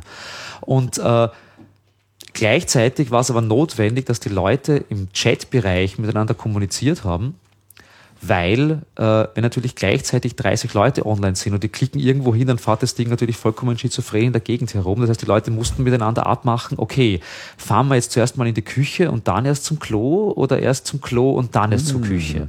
Das heißt, es kam quasi dieser soziale Aspekt dazu, dass man halt gemeinsam was erleben will mit diesem Ding halt. Und es hat dann meistens vier Stunden gedauert, um an einem, an einem Hauspantoffel vorbeizufahren. Aber die Leute sind davor gesessen und haben gemeinsam dieses Ding herumgesteuert. Und das hat auch funktioniert. Das hat auch funktioniert, sehr lange Zeit sogar. Und das ist dann eben auf FM4 und in, in, in, in Zeitungen und so ist es dann äh, äh, vorgestellt worden und wir haben sogar eine Live-Schaltung mal mit dem Radio gehabt und, und das war ein großes Ding halt. Ja. Das war das erste große, erstes große mediale Echo für ein Monochrom-Projekt, würde ich mal sagen. Ja.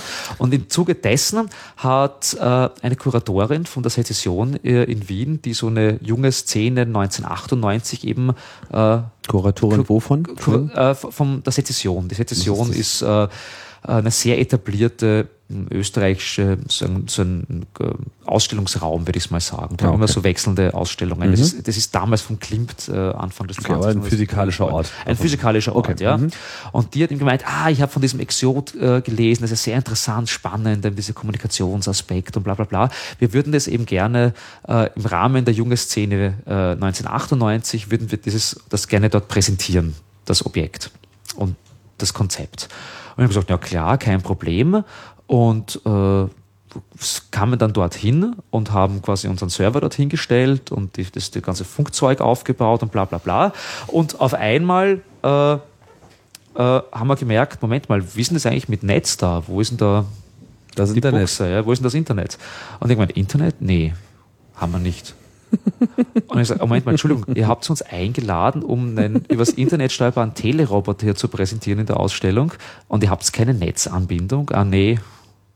Ah, Netzanbindung. Ach so, ja, stimmt, ja, ja. Ganz vergessen. Und dann war das dann dort bei der Ausstellungseröffnung so, dass wir halt das quasi irgendwie so geschafft haben, dass die Leute dann dort am Computer sitzen konnten und am Computer halt quasi auf diesem Webinterface halt dann klicken konnten. Und das Was aber ein bisschen sinnlos ist, weil es was dann immer nur vollkommen gab. sinnlos, was vollkommen sinnlos ist natürlich, die Leute trotz allem unglaublich beeindruckt hat, aber es war vollkommen sinnlos und das war eben der Punkt, wo ich gedacht habe, verdammt nochmal, da gibt es eine Kuratorin, die will ein Projekt einladen und sie hat, keine Ahnung, sie, hat, jetzt, hat sich keine, glaube ich, keine Viertelstunde damit auseinandergesetzt, was eigentlich notwendig ist und was dieses Projekt wirklich soll. Ja. Ich habe nur gedacht, das ist aber sehr interessant und sehr hip wahrscheinlich und sehr cool. Laden wir das mal ein. Und das war quasi unser erster Kontakt mit der Kunstwelt und das schlechtestmögliche und äh, äh, der, größte Grund zur Skeptis. Und seitdem haben wir das auch nie anders behandelt. Also ihr, ihr seid ja auch nicht, nicht gerade im Verdacht, äh, da euch wirklich auf traditionellen Pfaden äh, zu bewegen. eben. Und wo du auch vorhin schon äh, die Verbindung nach San Francisco äh, geschildert hast. Eine dieser Verbindungen wird, äh, hat wohl dazu geführt, dass ihr eine Veranstaltung dort vor Ort in San Francisco durchgeführt habt unter dem Namen Ars Electronica. Ja, Arse. Einerseits eine schöne Anspielung an die Ars Electronica in Österreich natürlich Ja. auch über Österreichs Grenzen hinaus äh, sehr bekannte ja, Leuchtfeuerveranstaltung der Medienkunstszene. Ähm, bei Ars Electronica geht es Ja. um Der Untertitel war Pornography and Technological Innovation. Also Pronovation haben wir es genannt. ja. äh, weil es gibt natürlich, das ist so, so, ein- so ein das, das gärt so rum und es ist so, so ein Stammtischgespräch und so, ja, 90 Prozent des Internet-Traffics sind Porno und, und diese ganzen Sachen. Es gibt da so eine, viel wird da gesprochen drüber und wir wollten uns da echt einmal wirklich damit auseinandersetzen und wirklich die Frage stellen, wie wichtig war Pornografie und wie wichtig waren Erotiker äh, in der Menschheitsmedien- äh, und Technologiegeschichte. Also was haben die wirklich weitergebracht? Was ist da dran? Und wie wir rausgekommen, rausbekommen haben und, äh, und das uns auch von fast 25 äh, Vortragenden aus der ganzen Welt uns auch bestätigt wurde, ist es de facto wirklich so, dass äh, Pornografie echt ein treibender Motor für technologische Innovation immer schon war. Also die ersten Sachen, die, äh, die Gutenberg gedruckt hat auf seiner äh, Buchdruckerpresse nach der Bibel, waren Erotika bereits äh, zwei Jahre oder drei Jahre nachdem die Fotografie entwickelt wurde, hat es bei einem äh, äh, britischen äh, Londoner Arzt im Keller so eine Hausdurchsuchung gegeben, wo sie 150.000 Pornofotos beschlagnahmt haben und, und so Zeug. Äh, auch so Sachen wie, dass die erste erschwingliche Polaroid-Kamera, die vermarktet wurde, der Swinger geheißen wurde und das Finger geheißen hat, das war, das war stand drauf, äh, hat es indiziert natürlich äh, äh, den, den möglichen Nutzen im Sinne von DIY-Pornografie, wenn man halt quasi, wenn man sich schon. Ja, die Liste ist endlos. Ja, ich meine auch endlos. VHS und VHS, äh, DVD, ja. also es ist äh, auch das, das Internet. Das Reizband-Internet. Das äh, World Wide Web. Also Pornografie. Gar keine also, Frage. Porno was habt ihr denn da gemacht? Also naja, das war so, dass, äh, dass wir einerseits so ungefähr 25 Vorträge hatten, so von, von Historikerinnen und Historikern und Technikerinnen und Technikern und Philosophinnen und Philosophen. Also so ein großer äh, aus unterschiedlichen Bereichen das Thema eben beleuchten. Sehr spannender Beitrag war zum Beispiel von Aaron Musalski dabei, der so gesprochen hat über die Zukunft äh, von 3D-Rendering und sowas und äh, 3D-Nachbearbeitung und Videoeffekts und wie das vielleicht in der Zukunft im Pornobereich äh, gängig sein könnte. Also wenn Porno zum Beispiel gesellschaftlich akzeptierter ist und es vielleicht an Pornoszenen geben könnte in realen Filmen, aber ein, like uh, Mrs. Jolie, aber dann vielleicht doch keinen Sex haben will vor der Kamera äh, man dann quasi einfach das einfach rausrendert, weil es dann einfach möglich sein wird, das einfach so zu machen und so. Sehr spannender Bereich. Es gab zum Beispiel auch diese schöne Anekdote äh, dieser letzten Verfilmung von Lolita, wo eine 14-jährige Schauspielerin eben die Lolita gespielt hat, die aber sehr große Brüste haben musste und natürlich auch so den Nippel sichtbar und so. Und es geht natürlich nach amerikanischem Recht nicht, dass eine 14-jährige da quasi barbusig mit großen Nippeln da, da rumläuft und so und da schmust und Sex hat und weiß Gott was. Und deswegen wurden ihr ganz einfach äh, äh, digital die Brüste einer 18-Jährigen draufgeklebt und die Nippel einer 18-Jährigen.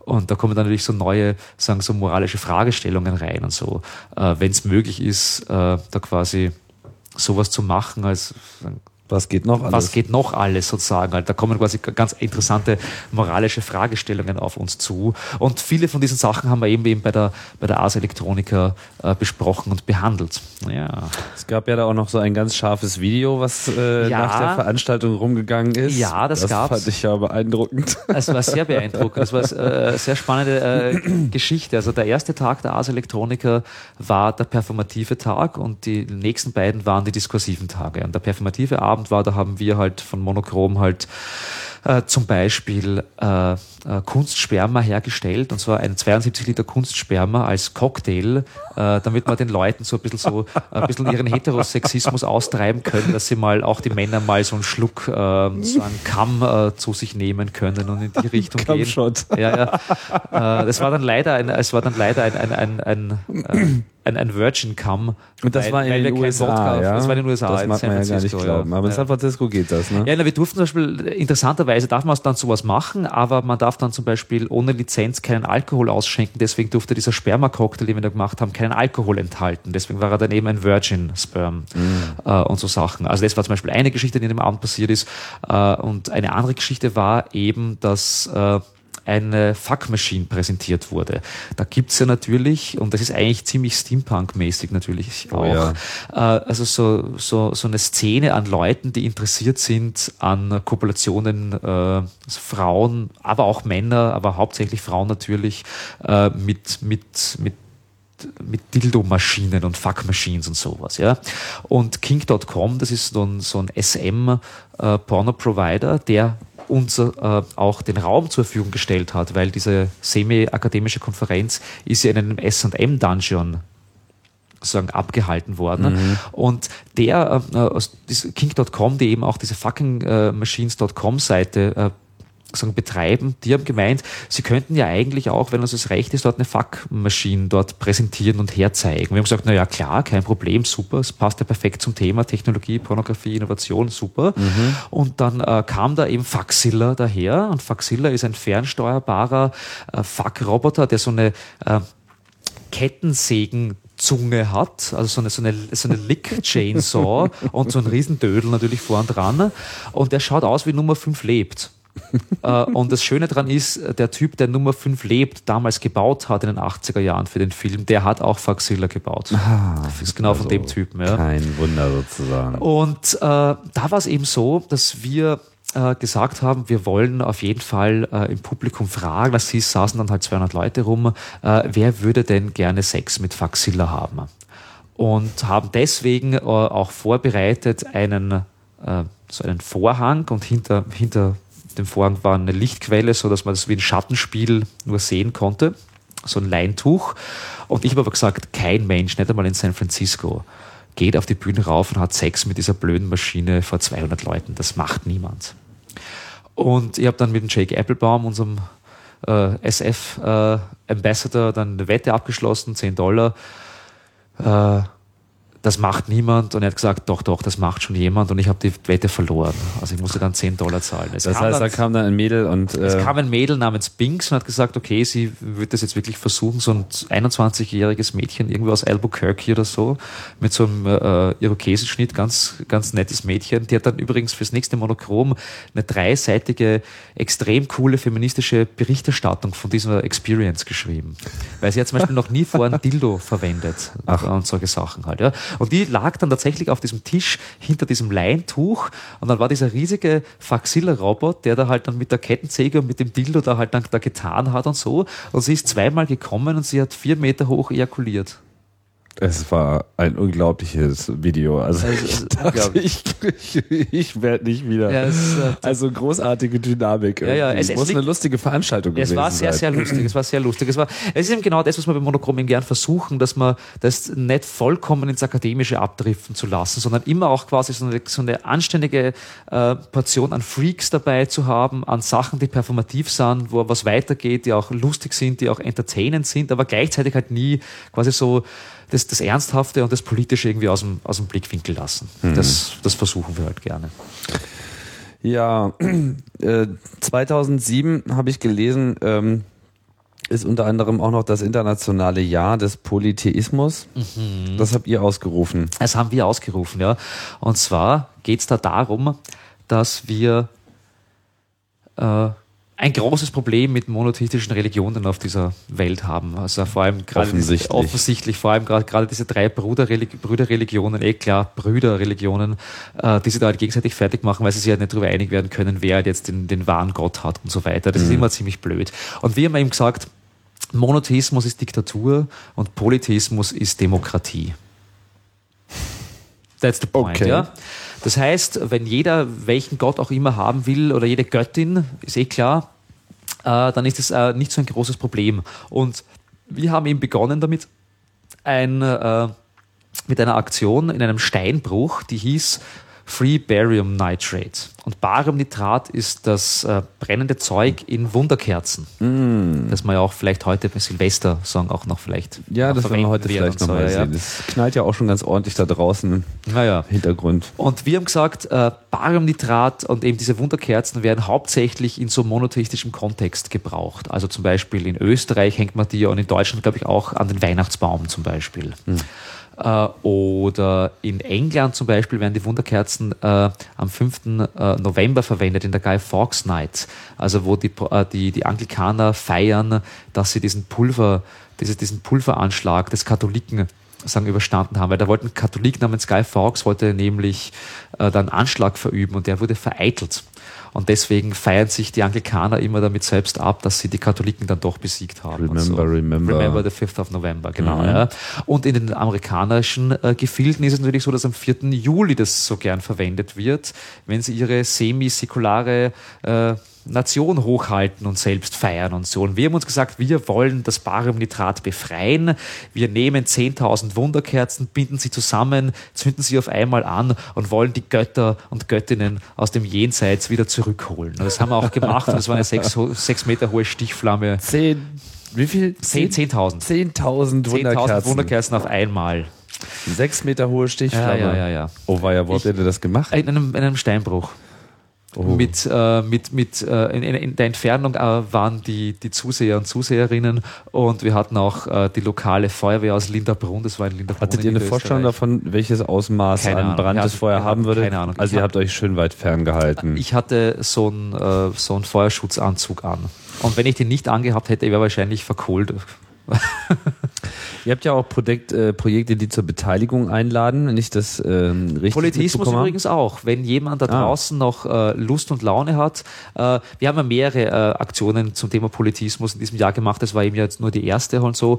Äh, und wir sammeln zum Beispiel Rezensionen von den Lieblingsgöttern und Göttinnen von Leuten. Also wenn ihr auf Englisch bitte äh, schreibt uns doch eine E-Mail mit so einer, keine Ahnung, 2000, 5000 Zeichenbeschreibung eures Lieblingsgottes oder eurer Lieblingsgöttin, warum die so cool ist.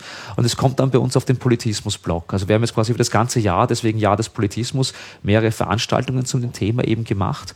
Und äh, das werden wir jetzt auch noch fortführen bis zum 26. Jänner. Da ist äh, das Jahr vorbei. Okay. Und bis dahin hoffentlich noch ein paar äh, Sachen bekommen von euch. Okay. Was ihr auch sammelt, sind äh, Typos oder Mhm. Das Poets. Out, ah, ja, ja, genau. Ah, ja. Äh, Out- Outsourcing betreiben wir sehr gerne. Ja, ja. Also zum Beispiel diese, diese Typo-Geschichte ist, dass wir, wir sammeln das in Deutsch und in Englisch. In Deutsch heißt es Orthos und in Englisch heißen es Toips. Und zwar sammeln wir da im deutschen äh, Raum, was wahrscheinlich relevanter ist für das deutsche Publikum jetzt, äh, die schönsten Tippfehler einer angenommenen deutschen Sprach- und Wertegemeinschaft.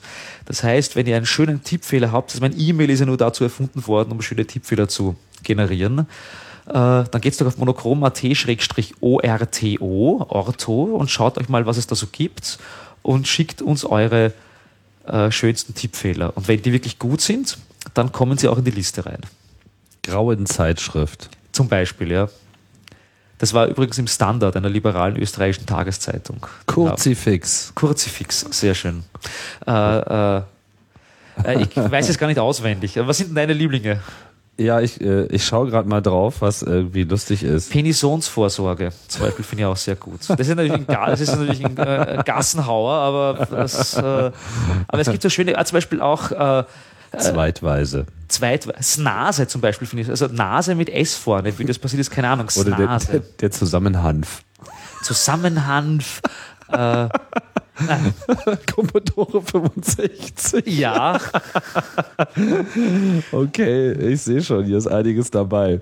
Also, weil falls ihr noch einen Verschreiber habt, dann ähm, ist Monochrom immer gerne. Äh, ja, ja. Wir haben viele solche Sachen. empfänglich. Also wir sammeln zum Beispiel Also es gibt hier auch, ein Webformular, da kann man das da kann man das einreichen. Wir sammeln ganz viele solche Sachen. Wir sammeln zum Beispiel auch schlechte Restaurantkunst. Müssen das dann richtige Verschreiber sein, die man selber gemacht hat? wir können es ja nicht überprüfen. Naja, aber jetzt mal so zur Motivation. Also zur Motivation würde ich sagen, ja. Also bescheißen ist Fahrt. Soll man nicht. Respekt, sage ich ja. Ja, eure, eure Webseite quillt ja über. Ich meine, ich, äh, alle fragen sich immer, wie ihr das eigentlich macht. Also jetzt äh, auf dem Kongress gab es ja auch äh, wieder zwei Präsentationen. Einerseits diese wunderschöne äh, Popkultur-Übersicht mit äh, lustigen Pop-Songs, die alle Lustig, auch irgendwie den tragisch. Ja. tragischen äh, Popsongs, die alle irgendwie mit Computern oder der digitalen Welt zu tun haben. Wir hatten ja dann auf der Abschlussveranstaltung Ja, ja. auch echt großen Spaß. Und wie hieß es noch? Surfen Multimedia. Surfen Multimedia von den Eurocats aus dem Jahre 1996. Oh, war ja, also was Ja, für ein. Also Das war das Spannende daran, irgendwie alle Leute, also man, wir haben uns ja Mühe gegeben, da schön 17, 18 schöne Beispiele zusammen zu, zu fassen, wo natürlich Trashige auch dabei sein müssen, ist eh klar, ja. Aber ist dann klar, dass natürlich der, der Hyper-Trash natürlich der ist, nach dem alle natürlich lechzen. Und dann kommen natürlich dann jeden Tag 20 Leute vorbei und sagen, hast, und, ah, und wo ist denn das, wo kann ich denn das Lied finden und Dings. Und deswegen haben wir uns ja dann entschlossen, das dann äh, der versammelten Ma Menge dann bei der Abschlussveranstaltung am 24C3 nochmal mal hinzuknallen und äh, es nochmal rocken zu lassen. ja, das äh, blieb ja dann auch nicht, blieb seinen Effekt nicht schuldig. Aber Ja, es ja. war super Stimmung Ja, am Start. Ja, Also man könnte jetzt hier noch endlos ähm, durch äh, die Projekte durchgehen, die ihr hier schon gemacht habt. Das ist alles irgendwie so ein Froh. Was meine, dieses Jahr war aber auch wirklich echt krass. Ihr seid dann irgendwie noch als, als Zombie-Meute durch Wien gelaufen. Ja, Ihr äh, gründet eigene Verschwörungslogen. Oder was hat es mit dieser Lord Jim-Loge auf die sich? Lord Jim Loge. Na, das ist eine, eine spannende Geschichte. Äh, Im Jahre 1985 gab es drei österreichische und einen deutschen Künstler, alle Männer, und zwar äh, Jörg Schlick und, na, blödsinn, zwei Deutsche, äh, Albert Oehlen und Martin Kippenberger, die auch sehr bekannt sind. Und Kippenberger ist einer der, äh, einer der, der Superseller am deutschen äh, Kunstmarkt. Ist eh klar, dass er mittlerweile tot ist.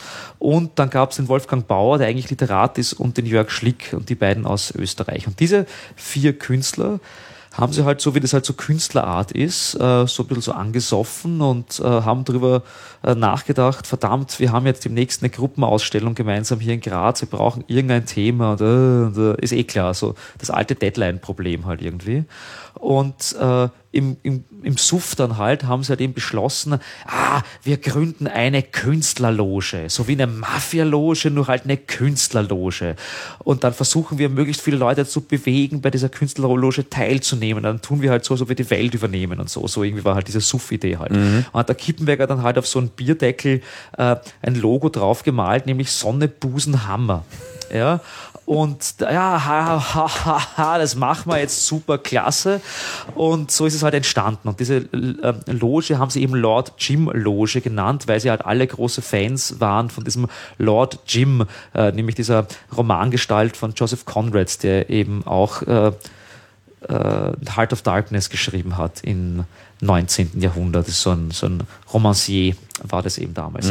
Und deswegen haben sie das eben Lord Jim Loge genannt und sie haben sich äh, mehrere Ziele gesetzt. Erstens einmal, jeder, der fragt, ob er in die Loge rein darf, wird nicht aufgenommen. Es dürfen keine Frauen aufgenommen werden. Also so, Ach. so Showy-Ecke äh, die dann irgendwie anders dann äh, Göttinnen sind, aber sie dürfen nicht in die Loge rein und so. Äh, und äh, sie wollen, dass das Logo, dieses Sonnebusen-Hammer-Logo, äh, bekannter wird als das von Coca-Cola. Und äh, das waren quasi ihre, ihre Zielsetzungen. Und das wollten sie dadurch erreichen, dass sie halt das Logo auf möglichst viele Kunstwerke draufgegeben haben. Also auf Selbstporträts von Kippenberger ist es dann oben auf Skulpturen von Schlick und in Büchern von Bauer. Überall kommt das Logo. So halt virales vor. Marketing sozusagen. Ja, ja, ja, ja, genau so. Und das haben sie dann einige Zeit auch so gemacht. Und es gab dann so einen Höhepunkt im Jahre 1997, wo der Martin Kippenberger, damals halt schon Superstar, äh, zu Documenta eingeladen wurde. Und Documenta ist halt eben die größte deutsche Kunstgeschichte und, und wenn nicht, glaube ich, sogar weltweit top oder zweit, äh, zweitgrößte Kunstausstellung und dort hat er dann so Fake-U-Bahn-Eingänge gebaut und auf denen war eben dieses Sonnebusen-Hammer-Logo oben drauf. Und dadurch kam, war, war das natürlich noch äh, sagen, viel mystischer und was ist denn das und überhaupt und sowieso. Allerdings ist dann mit der Zeit natürlich, äh, Kippenberger ist dann im selben Jahr gestorben und so und äh, die Leute haben sich dann immer so drum gekümmert, nur mal der Jörg Schlick in Graz eigentlich hat sich um das gekümmert. Und äh, Jörg Schlick hat ein paar Jahre später dann bevor wir sie überhaupt kennengelernt haben, Daniel äh, Fabre und Annika Kronberger kennengelernt, die mittlerweile Teil von Monochrom sind, aber die damals äh, eben auf der FH äh, Joanneum in Graz studiert haben und er war ihr Professor und hat sie dann eben dort kennengelernt und hat dann ein bisschen so verfolgt, was die so machen und die kamen dann, wurden dann später sagen, Teil von Monochrom und er hat sich dann ein bisschen dafür interessiert, aha, was ist ein Monochrom, was machen die so? Und hat uns eines Tages im Jahre 2005 dann quasi zum Ganselsuppenessen eingeladen, also sagen so ein Gäns Gänsesuppe und äh, hat uns da eine ganz tragische Geschichte erzählt, nämlich dass er selbst äh, quasi im finalen Stadium krebskrank ist und dass er demnächst sterben wird. Aber er will die Lord Jim Loge nicht untergehen lassen. Er will die quasi jemanden vermachen oder weitergeben, dass mit dem was weitergetan wird, weil das eben so schön wäre und äh, man, man muss dann noch was damit machen. Und wir haben gesagt, ai, Jesus, na, das ist ja eine totale Ehre, dass wir Monochroms das jetzt kriegen. Aber was machen wir denn damit, mit dieser Loge da jetzt? Also was soll man da tun? Und er hat noch dazu gesagt, wir müssen uns ordentlich rocken lassen uns mit dem ordentlich rocken lassen. Wie ist denn das möglich? Mit dieser so, so halb Showy-Loge irgendwie und, äh, und äh, da hat er die Vorgeschichte schon mal 20 Minuten zu erzählen, Ja. worum es geht. Also sagen, was macht man denn mit dem Teil? Ja? Und wir haben ihm dann äh, vorgeschlagen, dass wir als äh, junge, neoliberale, äh, profitorientierte KünstlerInnengruppe äh, das Ding einfach in einem Hostile-Takeover übernehmen und dann Franchises machen und da so Startups machen damit und prinzipiell überhaupt äh, brachliegende Künstlergruppen kaufen und teuer verkaufen wollen. Also quasi als Idee. Ja. Äh, so wie das halt so passiert, so mit so Sanierungsfirmen und so. Ja? Ja. Und äh, jetzt, ja, großartige Idee, da mache ich mit und so, das ist perfekt und so. Da tun wir so, als ob ihr mir das quasi abkauft oder ich verkaufe euch das quasi für so einen Euro oder so oder äh, sagen wir halt für 2000 Euro und, und, äh, und dann äh, macht ihr so Pressekonferenzen, so Sachen, das ist cool, ja. Und wir haben das dann wirklich gemacht. Er hat es aber leider nicht mehr erlebt, weil er ist dann im Dezember 2005 eben gestorben. Und äh, wir haben das dann eben äh, fortgeführt und äh, haben eben quasi sagen, Folgendes getan. Wir haben einfach äh, eine so eine Künstlermarke hoch im symbolischen Kapital, natürlich weil da Kiepenberger dabei war und Wolfgang Bauer und Schlick und weiß Gott was, aber äh, niedrig im realen äh, Kapital quasi sagen verwendet. Und äh, äh, um da das Startup damit zu machen und haben da so eine Presseorganisation, also Pressekonferenz organisiert und eine Presseaussendung gemacht und da stand im Wesentlichen drinnen, jetzt ist Monochrom der neue Besitzer, die neue, neue besitzende Entität äh, der Lord Jim Loge und wir haben natürlich dadurch, dass wir sie jetzt besitzen, dass sie uns verkauft wurde, alle Marken und Nutzungsrechte. Und wenn wir alle Markenrechte haben, haben wir natürlich auch alle Markenrechte am Logo. Und wir haben natürlich äh, die Markenrechte daran, dass dieses Logo auf diesen ganzen Bildern oben ist, in diesen Büchern drin ist und auf diesen Installationen oben drauf ist. Und wir wollen verdammt nochmal unsere 15 Prozent von dem ganzen Scheiß natürlich haben. Ja? äh, ist natürlich also juristisch überhaupt nicht haltbar in keiner Weise, aber wir haben das quasi proklamiert und haben eh damit gerechnet, das war's jetzt halt einmal. Affirmativer Turbokapitalismus. Genau so ist es, ja. Und äh, haben auch dann nicht damit gerechnet, dass da große Reaktionen kommen, aber tatsächlich äh, haben wir, dieses, haben wir diesen Brief dann rausgeschickt an alle großen, äh, ans MoMA in New York und ans MUMOC dort und ans, also an alle möglichen Galerien und Museen und äh, haben dann gewartet und tatsächlich kamen dann Anrufe und E-Mails, wo dann drin stand, äh, ja und so und äh, können wir uns irgendwie außergerichtlich einigen. Und, äh, ja, und, und, wir haben das gar nicht gepackt und so und wir hatten überhaupt keine rechtliche Grundlage. Also wenn wir das dann tatsächlich gemacht hätten, wären wir wahrscheinlich also echt quasi äh, Ja, aber das, Das. Absurde, das, Das Absurde, Absurde, ja, ja. wird mittlerweile einfach schon für bare Münze genommen. Ja. Also man kann gar nicht absurd genug rüberkommen. Und wir haben, uns, wir haben uns so gewundert darüber, dass sie dass scheinbar große Museen keine guten Rechtsberater haben. Also die haben keine guten Leute in ihrer, weil das ist vollkommen bizarr. Also wenn jemand ein Coca-Cola-Logo malt, ist es eine künstlerische Interpretation dessen. Das, da kann man keine Markenrechte dran sozusagen geltend machen. Und wir haben dann aber trotz allem diese ungefähr zwei Monate ein bisschen in Panik gehalten ne? und so hingehalten und immer hin und her und Briefwechsel und so und so und so. Und dann ist es dann sozusagen ausgelaufen, weil wir haben dann natürlich keinen Groschen davon bekommen, aber haben uns dann gedacht, na gut, wir müssen aber irgendwas damit jetzt machen und haben dann rausgefunden, dass Coca-Cola Österreich einen äh, Preis ausgeschrieben hat, nämlich die, äh, den Coca-Cola Light Art Award. Und dieser Coca-Cola Light Art Award äh, ging es darum, dass äh, Künstler was einschicken sollten. Und Jury würde dann darüber bestimmen, ob das ein gutes Werk ist. Und wenn das eingeschickte Werk äh, gut ist, dann würde es auf 50 oder 100.000 Coca-Cola Light-Flaschen als Sleeve draußen auf, drauf gedruckt werden. Ja? Also, dass dann quasi die Flasche draußen so, einen- so einen Umschlag hat und dieser Umschlag ist dann das Kunstwerk. Ja? Und wir haben uns gedacht, na, da machen wir mit. Erstens einmal, die wollten ja sowieso, dass sie bekannter werden als Coca-Cola. ja, das wäre ja im Prinzip der, Logo. der, der Perfekt. Siegeszug der Lord Jim. Genau, ja. Und das haben wir das gemacht und der Daniel hat dann halt so ein Blatt Papier genommen und diesen Stempel, diesen Lord Jim Logen Stempel, das war quasi das symbolische Ding mit dieser die Übergabe, hat dann da das halt so in fünf Minuten so draufgestempelt, wir haben das hingeschickt und wir haben gewonnen. Nein, und dann war es Ja. wirklich auf der Coca-Cola-Flasche. Ja. Auf ja. wie vielen? 100.000 oder so. und wir haben noch 5.000 Euro Kohle gekriegt. Und das ist eine gute Performance, würde ich mal sagen. Auf Nach jeden Fall. halbes Jahr nach der Übernahme äh, Das ist Hacking. Ja, das ist, das, das ist, ja. ja. Das ist Hacking. Und ich meine, ja, Real-Life-Hacking, ich meine, das ist, äh, es gilt so als anerkannt. Ich meine, bei Hacking, wir haben natürlich so unsere äh, Computer-Security, wir haben irgendwie die Programmierung, dieses und jenes, wir haben Ja, das, das Schönste ist Lockpicking Social Hacking. von diesen nicht und das Social Hacking.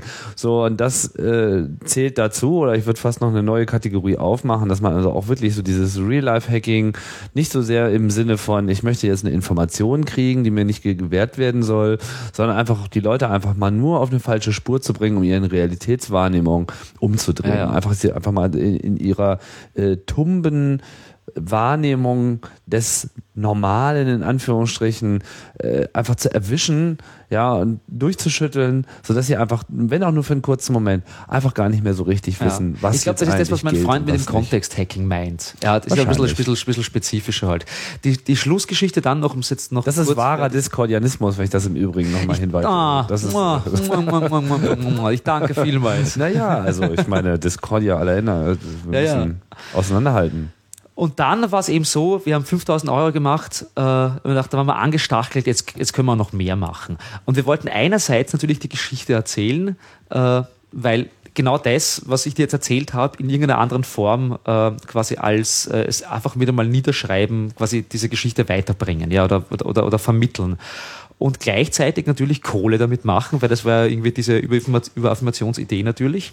Und deswegen haben wir uns gedacht, ja, wir machen äh, einen Gemäldezyklus, einen zwölfteiligen Ölgemäldezyklus, so richtige Ölschinken, so große, wo die Geschichte der Gründung der Lord Jim Loge bis zu unserer Übernahme und so weiter und sozusagen alles erzählt wird, was wir natürlich gleichzeitig auch verkaufen können, weil natürlich quasi sowas verkauft sie halt immer, wenn man es schön an die Wohnzimmerwand hängen kann. Und äh, um das quasi wirklich zu machen, um auch einen Profit dabei zu haben, haben wir diese zwölf Bilder im Photoshop gemacht, nach China geschickt und in China malen lassen. In 140 Zentimeter Höhe, 100 Zentimeter Breite, so riesige Ölschinken in drei Wochen Oha. und äh, haben dafür 2500 Euro gezahlt. Äh, diesem chinesischen Maler namens Guan Kan Kan äh, in der chinesischen Provinz und haben es pro Stück um 4500 Euro weiterverkauft. Und so funktioniert der Weltmarkt. Ist ja klar, ja. Und wir haben äh, dadurch, das ist natürlich, äh, wird auch, es gibt auch äh, das vorletzte Bild des Zyklus ist, wo der chinesische Maler vor seinem Malstudio sich selbst dann gemalt hat, quasi mit einem großen Corbis-Logo oben drüber, mit so einem Corbis-Watermark. Um das ging es natürlich. Und weil wir natürlich alle Gutmenschen sind, haben wir dann auch gesagt, okay, äh, du kriegst natürlich auch von unseren Verkaufserlösen, von diesen 4.500 Euro pro Stück, kriegst du natürlich einen fetten Anteil davon und so, weil davon kannst du wahrscheinlich Jahrzehnte leben und genau um das geht's ja quasi. Ja. Und China ist natürlich ein großer Kopiermarkt von Prada-Handtaschen über DVDs bis Harry Potter. Es gibt 27 Bücher, Harry Potter Bücher in, in China. Ach, die haben mehr als Die haben anderen. mehr, das, sie haben neue geschrieben, ganz Ah, einfach und so. Ja. Und natürlich auch äh, ähm, Kunstkopiermarkt. Also da gibt es einerseits so Leute wie Gun Kan Kan, äh, die eher so, der ist fast so was wie ein Meister, der hat halt so ein kleines Geschäft und da hat er halt zwei, drei Angestellte und da kriegt er halt eine, eine, eine Anfrage, irgendwas zu malen, ein Foto oder irgend sowas und dann wird es halt dort gemacht und wird nach Europa oder wieder irgendwo hingeschickt halt. Ja. Und dann gibt's natürlich äh, die andere Variante, diese richtige Fließbandmalerei, wo dann, keine Ahnung, 20 Leute nebeneinander sitzen, einer mit dem roten Pinsel, einer mit dem grünen Pinsel, einer mit dem gelben Pinsel, einer mit dem schwarzen Pinsel. Und dann fahren halt so die, die Leinwände vorbei und dann macht jeder halt so einen Punkt drauf und am Schluss kommen halt am jeden Tag äh, 15.000 Van Goghs ähm, Oha. äh, sagen Könnte man sich eigentlich auch nochmal eine raus, ja. komplette neue Edition von Hitlers Tagebüchern so Ist auch noch mal 1945 ungefähr, bis ja. Wahrscheinlich 1986 in besserer machen. Mhm. Qualität als bei Kujau, ja. ja. Und da gibt es natürlich auch einen Markt. Also wenn man halt irgendwo in so Einkaufszentren geht oder zum Ikea oder so, äh, wo es halt Gemälde gibt, die sind alle in China hergestellt. Und da gibt es einen gigantischen Kopiermarkt für Kunst. Und das ist auch das Spannende dran. Und da trifft sich ja quasi auch wieder Kunst und Hackertum natürlich, weil die Diskussion über Creative Commons, die Diskussion über Kopieren und so weiter wird ja groß geführt. Aber oftmals wird diese ganze, das physikalische Kopieren und wird ja oft nicht wirklich bedacht. Und das ist natürlich gerade jetzt auch in einer politischen Dimension extrem wichtig, weil wir sagen, die, die Weltwirtschaft läuft deswegen, weil drüben zu extremen Billigpreisen extrem qualitative Arbeit geleistet wird von diesen Menschen. Auf das sollte man natürlich auch hinweisen halt. Also, Und unser Luxus. naja, klar. Ja, Mensch, Johannes. Jetzt können wir wahrscheinlich noch ein paar Stunden Aber äh, drauflegen. machen ich wir glaub, aber jetzt mal nicht. Mal nicht, nee. Machen wir nicht. Aber wir treffen uns sicherlich nochmal, um die weiteren Aspekte äh, zu besprechen. Das wird nicht das letzte Mal gewesen sein. Aber ein äh, schöner Einstieg in ähm, das Projekt Monochrom, was uns allen sehr im Herzen liegt. Und ja, wie geht's weiter? Du fährst wieder nach Hause nach Wien. Ich fliege morgen nach Wien zurück und wir haben jetzt hoffentlich noch eine, eine, eine Orgie da irgendwie oder so. das denke ich auch, ja. Ja. Das auf jeden Fall. Genau. Und ihr, ihr da draußen auch, schaltet das aus und, und habt eine Orgie. Genau, habt Orgien. Ja. Ja, das ist ein schönes Schlusswort.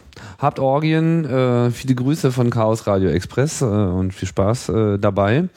Das war Ausgabe Nummer 62. Johannes, vielen Dank. Das wäre so eine schöne Nummer. Ja, ist es? Ja. Hast du eine Affinität? 64 wäre viel schöner, aber 62 ist auch schön. Ach so, na, ich hätte es auch noch rausschieben können. Nee. Jetzt ist vorbei, jetzt haben wir Nee. es gesagt. Nee. 62.